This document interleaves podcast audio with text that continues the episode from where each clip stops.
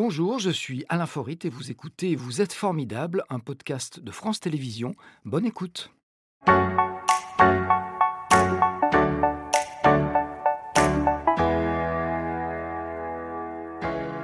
Bonjour François Sarno, merci de nous Bonjour Alain. rejoindre. Je vous laisse vous installer. Vous êtes euh, océanologue ou océana- océanographe, hein, je crois qu'on dit les deux, plongeur professionnel, euh, ancien conseiller du commandant Cousteau. À ce titre, vous avez effectué une vingtaine d'expéditions à bord de la fameuse Calypso qui a malheureusement coulé. Euh, vous êtes aussi le co-scénariste de Océan, qui est un film de Jacques Cluzot et de Jacques Perrin. Jacques Perrin qui nous a malheureusement quittés il y a quelques jours, qui a fait beaucoup pour la connaissance du monde maritime. Vous êtes enfin, je veux dire, et surtout, l'auteur d'un livre intitulé, je l'ai entre mes mains, Au nom des requins, qui tente et qui réussit très bien à réhabiliter cet animal fascinant que le cinéma nous a malheureusement appris à craindre. C'est donc de requins dont nous allons parler aujourd'hui, mais tout d'abord de votre parcours qui a débuté dans cette ville de la Drôme que vous allez sans doute reconnaître, regardez. Voilà, C'est le symbole de la ville de Le kiosque peiné, Voilà. Valence. Valence. Vous êtes valentinois et vous y vivez toujours dans la maison familiale, je crois. Toujours avec bonheur. Merci à mes parents. Alors, est-ce que quelque chose vous prédestinait à devenir océanologue? Ben, mes parents m'ont emmené régulièrement au bord de la mer et quand j'étais tout petit, ils m'ont offert un masque. Et euh, grâce à ce masque, j'ai vu pour la première fois un poulpe. Un poulpe. Vous savez, le, le poulpe, c'est un tout petit œil doré, fendu d'une lame noire, Ça, et qui vous appelle. C'est un animal fascinant. C'est un animal fascinant, qu'on connaît à peine. Il, il a la- l'art de se métamorphoser. Donc, fascination dès l'enfance. Et est-ce qu'à ce moment-là, veux dire, la graine commençait à germer? C'est-à-dire, vous vous êtes dit, moi, je veux faire un métier qui m'emmènera dans les océans Ou est-ce que c'est arrivé plus tard? Je crois que c'est arrivé plus tard parce que j'étais curieux de tout. Je suis toujours curieux de tout. Comme ça se voit dans votre regard. pu faire de la paléoanthropologie ou mon rêve, c'était de faire de la physiologie cérébrale et de savoir comment est naissait une idée neuve. Sur quel support chimique dans notre cerveau, dans nos cellules, eh, apparaît une idée neuve? On peut enregistrer des choses sous forme chimique, je le comprends. Mais après, est-ce que ce sont les... Comment, co- comment ça se... Quel est le support chimique d'une idée Donc, à la base, il y a une curiosité incroyable. voilà, que, que mes parents ont su à la fois susciter et puis euh, lui permettre de s'exprimer, en m'emmenant partout, dans les champs, voir les fourmis, tous les papillons, les chauves-souris. dont vous leur devez beaucoup. Comment est-ce qu'on devient plongeur biologiste et conseiller scientifique et chef de, de mission auprès du commandant Cousteau? Toujours des occasions formidables, des amis qui m'ont permis euh, à la fois de faire mon doctorat. Fernand Voisin, qui était un marin-pêcheur qui m'a accueilli à bord de son bateau. Et, puis tant, tant de personnes. Et un jour, je rencontre le commandant Cousteau. J'avais répondu à un appel d'offres qui était sur euh, la, le, le- le musée de Monaco. Et puis il me dit, vous n'allez pas vous enterrer dans un musée. Vous êtes trop jeune. Venez donc euh, avec moi à bord de la Calypso. Et j'avais eu un autre poste de chercheur à ce qu'on- qui est aujourd'hui l'IRD. Donc je lui dis, mais euh, euh, accordez-moi deux mois, je vais réfléchir avec euh, mon épouse Véronique, qu'est-ce qu'on va faire? Ah ben bon, vous avez deux mois Ben voilà, venez donc à bord, je vous invite. Il a saisi l'étincelle qu'il y avait dans vos yeux. Oh, je sais pas, c'est- c'est moi qui ai eu beaucoup de chance. euh, voilà, peut-être que ce jour-là, effectivement, j'avais l'œil pétillant. Quel souvenir est-ce que vous gardez de lui? Exceptionnel. C'était un homme hors norme. C'était l'un des plus grands témoins de l'histoire de l'humanité qui a su comprendre un moment charnière de cette histoire où on passait de 2 milliards d'habitants sur la planète à 8 milliards aujourd'hui, où le monde qui était encore euh, euh, avec des terrains incognita est tout d'un coup devenu tout petit, avec les communications qui sont devenues mondiales, avec la télévision et surtout avec les satellites qui ont vu pour la première fois cette planète toute petite bleue et il s'est dit ah on est tous embarqués sur le même bateau. Il n'y a pas de planète de rechange, il n'y a pas d'océan de secours. Il va falloir que nous changions nos comportements. Donc, il a su explorer, ouvrir le monde marin. Avant Cousteau, l'océan, c'était 360 millions de kilomètres carrés d'un miroir au-delà duquel on ne voyait rien. Grâce au scaphandre autonome qu'il a inventé, avec Gagnant, eh bien, il, il- il nous a permis d'aller sur Mars, mais un Mars peuplé de créatures formidables, innombrables, merveilleuses. C'était, c'était incroyable. Et Il a ouvert ça, une il- sacrée porte. Ah bah il a ouvert, il a ouvert l'océan aux, hommes. Oui. On a quand même une question formidable à son sujet. Je vous laisse l'écouter. François, le commandant Cousteau, est un personnage controversé. On lui a notamment reproché son engagement tardif pour la protection de la nature. Lui a-t-on fait un faux procès? Dès les années 60, Cousteau se couchait sur les rails d'un train qui transportait les déchets nucléaires. Donc tôt, euh, euh, oui, je crois qu'il s'est engagé très tôt. Euh, on peut dire que ça a été l'un des pionniers. Il s'est engagé très très tôt aussi pour une meilleure répartition des ressources de la mer. Non, il, a fait comme tout le monde un parcours. Et c'est ça qui est formidable chez Cousteau. Il n'est pas né écologiste, c'était un explorateur. Il a su évoluer. Mais bien sûr, un explorateur qui voulait même exploiter l'océan. Il voulait mettre des maisons sous la mer. Il voulait aller conquérir ça. Et puis petit à petit, il a découvert ce que notre développement mal contrôlé comment il blessait l'océan. Et il a changé. Et il a dit, je me suis trompé. Oui, ne faites pas comme moi. J'ai fait le parcours, j'ai fait le parcours. Allons différemment pour mieux vivre en harmonie sur cette planète. Parce que c'est vrai que dans le monde du silence, par exemple, alors c'était, c'était avant cette prise de conscience, j'imagine, il y avait une, palme d'or à Cannes, on voit des, euh, des, euh, des requins se faire massacrer. Mais bien sûr, mais le monde du silence, pardon, mais c'est les années 50, et tout le monde, et tout le eh monde a applaudi. Il faut savoir qu'à cette époque-là, on massacrait allègrement des dizaines de milliers de baleines et de cachalots, et personne n'y trouvait rien à redire. Il, faut savoir que... Euh, les hommes, dans certains pays, étaient chassés. En Australie, euh, les aborigènes étaient encore chassés. replaçons les choses dans leur contexte. C'est ce qu'on oublie souvent de faire aujourd'hui. C'est ce qu'on oublie souvent de faire. Hmm. Un événement ne peut pas être sorti de son contexte culturel, social, et comme une espèce ne peut pas être sortie de son écosystème. Sinon, on nuit, ça nuit beaucoup à la Sinon, on ne peut pas la comprendre. Et ça ne le justifie pas. Aujourd'hui, ce serait inadmissible. Et Cousteau a dit que c'était inadmissible. Mais à cette époque-là, nous n'avions pas les capacités réelles de comprendre ce qui se passait. Alors vous avez fait partie du WWF, vous avez fondé avec votre épouse l'association Longitude 180 qui a pour but de préserver le milieu maritime, on va dire ça pour résumer. Euh, qu'est-ce que vous, qu'est-ce qui vous, vous a fait prendre conscience de l'urgence de, la préservation des océans? Est-ce qu'il y a eu un événement particulier Oui, quand j'ai fait mon doctorat, je reconnais que je n'étais pas très soucieux de préservation, j'étais surtout soucieux d'exploitation, euh, de, bonne gestion. Et puis la première expédition que le commandant Cousteau et l'équipe de la Calypso m'a donné de faire était à Haïti, cette petite île qui est donc dans les Caraïbes, dans les Caraïbes, proche de Cuba, où euh, j'ai été face tout d'un coup, moi petit riche, face à la misère la vraie misère, des gens qui vont dans les égouts pour prendre l'eau potable, il n'y a pas d'électricité, enfin bon, la misère. Ça reste Pourquoi les plus pauvres du monde Ça reste. Pourquoi? Parce que le déboisement incontrôlé avait livré les sols à la pluie, ces sols érodés ne permettaient plus aux cultures de pousser et surtout c'était déversé sur les récifs qui avaient enseveli les récifs, les pêcheurs ne pouvaient plus pêcher. Bref, je me suis rendu compte que les dégâts écologiques conduisaient à la misère, qu'il ne fallait pas opposer euh, les gens et les écosystèmes. L'harmonie est le seul moyen pour que nous puissions retrouver, pour chacun d'entre nous, humains, une paix durable. donc une vraie prise de conscience à ce moment-là. Je disais tout à l'heure, vous êtes euh, l'auteur d'un livre qui est intitulé Au nom des requins, que je tiens précieusement entre mes mains, euh, qui est paru aux éditions Actes Sud.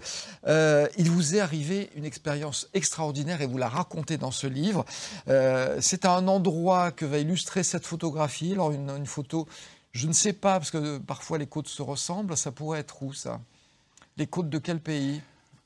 Vous êtes c'est dur là. Non, c'est le euh, Mexique. C'est le Mexique. voilà, contre-jour, c'est pas évident. et c'est au large des côtes de ce pays que vous avez vécu cette expérience extraordinaire j'aimerais vous nous résumiez maintenant, sachant qu'on en a des images exceptionnelles. Alors, Tournage du film Océan, Jacques Perrin, Jacques Cluzot. On est donc au large des côtes mexicaines, près d'une petite île, l'île de Guadalupe, qui est en réserve depuis maintenant une centaine d'années. Et donc l'écosystème est extrêmement riche. Et comme l'écosystème est très riche, il y a des éléphants de mer, il y a des otaries, il y a tout ce que vous voulez. Il y a aussi des très grands requins blancs. Et, et, combien grand? Il mesure combien?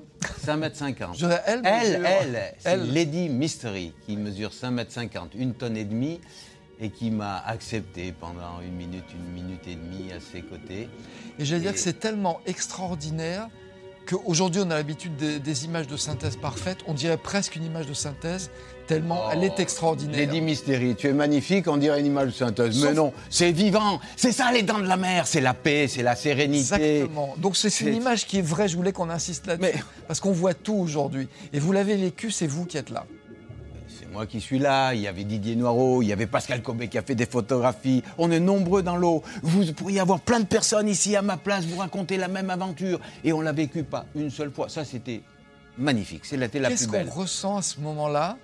De la euh, paix, du bonheur. Vous aviez vu les dents de la mer avant ou pas? Bien sûr. Et avant l'expédition, j'avais déjà plongé plusieurs fois avec des grands requins blancs en Afrique du Sud, avec euh, André Hartmann, Yves Lefebvre. Et à cette époque-là, dans les années 2000, tout le monde m'avait envoyé euh, Les Dents de la Mer, Peur Bleue, en me disant tu, Vous allez être croqué. Mais c'est des gens qui ne sont jamais allés sous l'eau. Est-ce qu'on a une appréhension si, si on a justement l'expérience de l'océan On ne peut plus avoir d'appréhension? Alors, l'appréhension, c'était celle que Lady Mystery tourne trop tôt et qu'elles ne viennent pas juste là, à quelques centimètres, des centimètres de confiance. Justement, vous le dites, nous nageons épaule contre nageoire, la distance qui nous sépare ne se mesure pas en centimètres, elle se mesure en confiance réciproque. Tout, est là. quand, on va rencontrer la vie sauvage, il faut y aller nu. Quand je dis nu, cela veut dire sans a priori, le cœur ouvert, la tête ouverte, à l'écoute de l'autre. Il faut savoir recevoir ce que l'autre va vous offrir. Et on est à sa merci. C'est comme ça que la rencontre est authentique. Et elle est belle parce qu'elle est authentique. Elle il n'y a pas de contrepartie, d'échange, de, de petites mesquineries. C'est pur. Et puis ça se vit avec tous ses sens, ça se vit avec les tripes. Quand on est là, le bonheur est si intense que vous avez envie d'être avec tous ceux que vous aimez. Et j'avais envie d'être avec Véronique, Marion, Maude. Et je me disais, mais pourquoi est-ce qu'elles ne sont pas là avec moi? J'avais envie de dire merci Jacques Perrin, merci Jacques Cluzot, merci tout le monde. ça, vous donne envie d'aimer tout le monde quand on, vit ce, genre de, de moment formidable, offert encore une fois par un être qui est libre, indompté. Sauvage, ça veut dire libre. Ça ne veut pas dire euh, fuyant, peureux ou agressif. On se trompe sur le mot sauvage. Sauvage, c'est la noblesse de la liberté. Alors on vous dira que néanmoins il y a des accidents. Vous en parlez dans votre livre. Alors 26 personnes tuées en l'espace de 40 ans. Vous faites un très beau parallèle.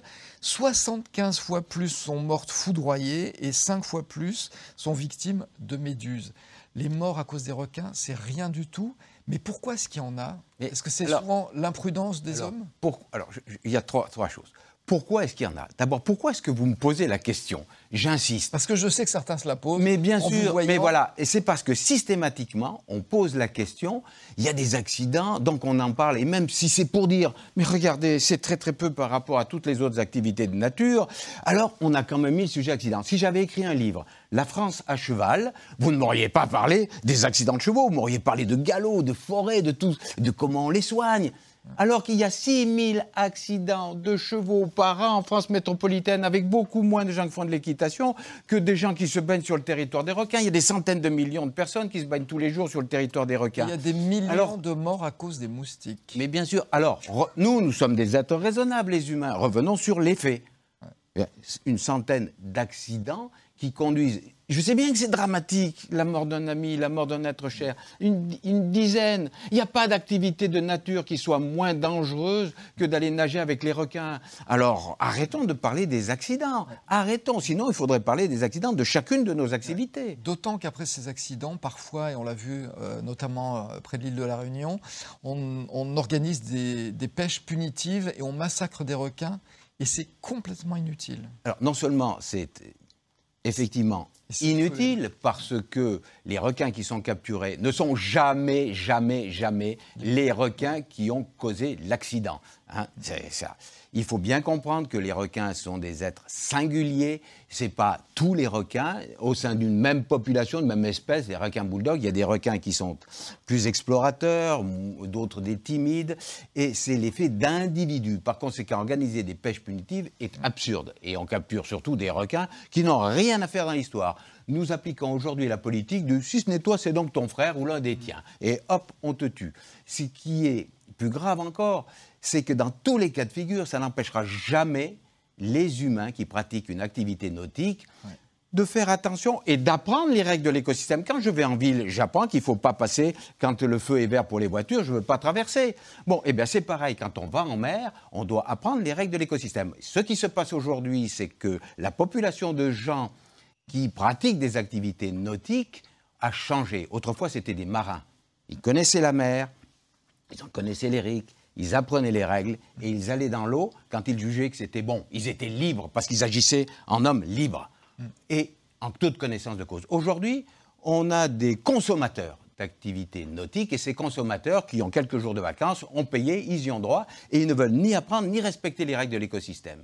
Et ils, et ils demandent à l'État de euh, sécuriser le lieu où ils vont pratiquer une activité de loisir, j'insiste là-dessus, en toute irresponsabilité. Ça n'est pas normal. Et il y a d'autres euh, personnes aussi qui sont des très grands sportifs, qui sont ceux qui pratiquent le surf, et qui ont décidé qu'ils devaient s'entraîner toute l'année euh, et que l'océan n'était qu'un générateur de vagues et coupé encore une fois de l'écosystème. Et bon, et qui ne voulaient pas s'embarrasser euh, de quelque chose qui pourrait ennuyer leur entraînement. Ça n'est pas normal. Le surf, comme les activités de loisirs, ne reste que des loisirs. On n'a pas à massacrer et à détruire un écosystème au prétexte que nous avons décidé que c'était ici chez nous pour euh, aller nous amuser.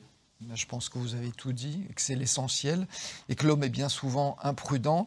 Vous en parlez dans votre livre d'ailleurs, l'imprudence, ne serait-ce qu'avec ces, ces, petits euh, moteurs qui permettent d'aller dans l'eau et qui agacent les requins. Les requins donnent des signes de leur agacement, et si on ne sait pas lire ces signes, bah, effectivement, à un moment donné, ils peuvent être agressifs, mais en fait, on vient les embêter chez eux. Oui, et puis, euh, vous parlez des scooters sous-marins qui ont des moteurs électriques et auxquels les requins sont extrêmement sensibles. Et euh, lorsqu'il y a des accidents, alors encore plus rares sur plongeurs, ça se compte alors sur les doigts d'une seule main, euh, eh bien, euh, souvent on constate que le plongeur avait un scooter sous-marin et n'a pas stoppé le scooter au moment où le requin, baissant ses ailerons et arrivant sur le plongeur comme ça, signalait qu'il était agacé. Dernier accident en date de l'équipe de Guilain Bardou, plongeur exceptionnel, accident grave, hein, parce que le plongeur s'est fait mordre à la tête et puis couper son appareil, mais parce que c'était un plongeur formidable, il a réussi à s'en sortir. Et simplement, il n'avait pas su lire ce que le requin lui disait. Et sous l'eau, il y a deux, quand il y a un accident, il y a deux acteurs. Il y a le requin, bien sûr, mais il y a aussi l'humain. Et l'humain fait parfois des signes qui disent au requin Eh, viens, viens, viens, viens, je suis une proie. Par exemple, celui qui tape sur l'eau en surface, il appelle le requin, il le trompe. Et, donc, si je connais euh, les règles de l'écosystème, si je connais l'essence des requins, j'évite de faire ça. À ce moment-là, j'évite de me mettre dans une situation qui peut conduire à un accident. Et pour mieux connaître les requins, il n'y a pas mieux que ce livre qui s'appelle donc Au nom des requins. Alors il y a un truc qui est extraordinaire dedans, c'est qu'il y a des QR codes, comme celui-ci par exemple, qui vous envoient des vidéos. Voilà, ça devient un livre interactif. Euh, c'est fascinant. Bon, j'avais 350 questions à vous poser sur les requins, notamment, moi, un truc que j'ai découvert, c'est ce qu'ils étaient capables de percevoir les ondes électromagnétiques. C'est-à-dire que même si un animal est planqué sous le sable, il le détecte alors, nous imaginons toujours que nous percevons, nous, le monde avec nos cinq sens. Ben non, le monde est beaucoup plus vaste que ça. Et les requins ont un sens, oui, qui perçoit les petits champs, les micro-champs électriques de l'activité cellulaire. Exemple, nous, si nous voulions voir l'activité de mes neurones en ce moment, il faudrait un électroencéphalogramme. Eh bien, le requin, grâce à ses cellules de Lorenzini, est capable de détecter ces microchamps électriques et donc de sentir un animal, un poisson qui est caché sous le sable, qui ne bouge pas et qui n'a pas d'odeur. Il le détecte immédiatement grâce à ces activités électriques. C'est un animal absolument fascinant. Je dois dire, entre parenthèses, moi j'ai eu la chance de nager avec des requins, qu'on a malheureusement cette appréhension parce qu'on parce qu'on a vu des films, parce qu'on est trompé, et que moi il m'est jamais rien arrivé, pourtant j'en ai croisé beaucoup, et que c'est un animal vraiment fascinant. Je ne parle même pas des requins-baleines, qui sont ces énormes animaux qui sont complètement, eux aussi pacifiques, et euh, voilà, qui vous créent des émotions comme on en reçoit peu. On a vu quelques images aussi des raies qui font partie de ces animaux euh, victimes de délits de sale gueule qui sont aussi fascinants. Donc voilà, pour découvrir cet animal auquel vraiment il faut rendre justice, c'est euh, au nom des requins. Je voulais rappeler qu'on en tuait, je crois, 35 millions par an pour manger leur aileron, alors qu'une université, je crois l'université de Miami, vient de démontrer qu'il est toxique. Mais Donc on les massacre pour rien. Oui, au-delà de ça, on le massacre juste pour mettre de la texture dans le potage. C'est inadmissible. On n'a pas le droit de détruire le vivant. Et, et, encore une fois, chaque être vivant est un être irremplaçable, original, singulier. Donc 35 individus qui ne seront plus jamais, jamais remplacés. Simplement pour satisfaire nos caprices de gourmet. Mais c'est pas admissible. On est dans le n'importe quoi. Euh, on, se disait avant l'émission que Lady Mystery, que vous avez croisé euh, non pas une fois mais, plusieurs, c'est un animal qui, vous a reconnu et vous me disiez, bah, c'est normal. Un chien, il vous reconnaît aussi. Reconnaître. Je, parlais, nous parlions des cachalots aussi à ce moment-là, euh, que nous voyons beaucoup plus régulièrement. Là, je pense qu'à 5 ans d'écart, je ne suis pas sûr qu'elle m'ait reconnu, mais il se trouve que c'est elle qui est venue et qui m'a à nouveau accepté près d'elle. Euh, je ne suis pas sûr qu'elle se soucie beaucoup de moi. Moi, ça m'a bouleversé. En tout cas, nous avons réussi, bien que nous ne nous comprenions pas, j'insiste là-dessus, hmm. à trouver cette distance juste qui est la distance de paix et de confiance. Cela veut dire, cela veut dire, et c'est très important, on va être 10 milliards d'habitants sur cette planète, hein, c'est difficile de se comprendre, mais que ce n'est pas important. Ce qui est important, c'est de vouloir comprendre l'autre, c'est de tendre la main. À ce moment-là, on trouve toujours cette distance qui permet au moins de se côtoyer en paix. Il y a une seule planète, le cycle de l'eau nous réunit tous, nous ne sommes que parcelles de vivants et parcelles d'eau. Donc il y a ça. Jardin sauvage, jardin sauvage, c'est sûr. Et puis adhérer à des associations. Si vous voulez que votre voix porte, il faut se réunir. Et un certain nombre d'associations, qu'elles soient dans le domaine euh, du monde marin, l'association Longitude 180, ou dans d'autres domaines, sont là pour porter la voix de ceux qui, ne, qui sont des sans-voix. Voilà pour les requins par exemple, mais pareil pour les abeilles. Et il y a autre chose, il faut bien se rendre compte, c'est que nous nous rendons pas bien compte de ce qui s'est passé au cours des 50 dernières années. Mais ceux qui ont vécu, moi enfant, j'avais euh, des insectes partout, des chauves-souris partout. Aujourd'hui, la référence, c'est de voir quelques insectes, quelques abeilles, quelques chauves-souris. C'est-à-dire qu'il y a un glissement d'une génération à l'autre, qu'on appelle l'amnésie écologique, qui fait qu'on ne se rend pas compte de la dégradation globale de notre environnement. Et quand vous avez parlé de robots, le jour où les abeilles seront remplacées par des robots, nous-mêmes, on se sont remplacés par des robots. Le vivant, ça n'est pas ça. Et il faut lutter à tout prix pour que nos enfants n'aient pas à connaître un monde de robots. Désolé pour les smartphones, mettez-les à la poubelle. Mais vraiment, nous allons être. Vraiment, j'insiste là-dessus. La vie, c'est les yeux dans les yeux. La vie, c'est de la souffrance. La vie, c'est de la sueur. La vie, c'est des bonheurs. La vie, c'est des sourires. La vie, c'est pas la machine. Et encore moins, je suis désolé là de le dire, les écrans. Les écrans, ça veut bien dire ce que ça veut dire un écran à la relation, un écran au moment où on est avec l'autre. Donc modérer les écrans pour pouvoir retrouver la relation. On ne changera pas le monde, on ne changera pas le monde si nous ne retrouvons pas des relations humaines entre nous, en famille, avec nos voisins. Le risque, c'est qu'un jour le monde du silence soit en dehors de l'eau. Soit en dehors de l'eau. C'était Vous êtes formidable, un podcast de France Télévisions. S'il vous a plu, n'hésitez pas à vous abonner. Vous pouvez également retrouver les replays de l'émission en vidéo sur France.tv.